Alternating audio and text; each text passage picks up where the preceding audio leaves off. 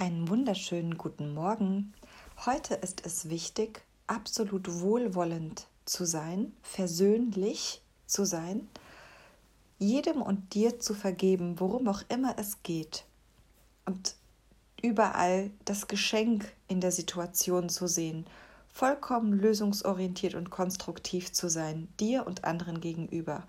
Unwichtig ist es, den Schuldigen zu suchen, destruktiv zu sein, ähm, Recht haben zu wollen, zu stochern, die Arme zu verschränken und aber zu sagen.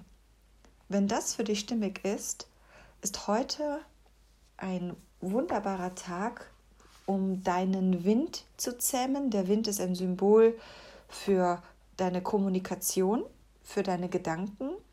Und äh, du kannst heute deine Kommunikations- Muster erkennen. Mit voller Liebe und wohlwollend kannst du deine eigenen Muster erkennen und sie auch korrigieren oder bestärken. Das führt dazu, dass heute eine ganz besondere Energie herrscht. Ich sehe einen Menschen im Vollmond, der mit der bis zum Bauch im Wasser ist, umgeben von Fischen wenn Gift im Wasser ist, gilt es für alle. Wenn Liebe im Wasser ist, gilt es für alle. Gleichzeitig ist der Kopf frei. Der Mensch ist wie in einer Waage. Der Wind ist gezähmt. Es ist Vollmond. Wir haben vollen Zugang zu unserer Gefühlswelt. Und es ist so magisch. Wir können mit jedem sprechen. Wir können mit jeder Seele alles klären. Und es gibt ein spezielles Thema, das ich sehe, kollektiv. Es geht darum, um Einsamkeit und um Sehnsucht nach menschlicher Gemeinschaft und Sicherheit.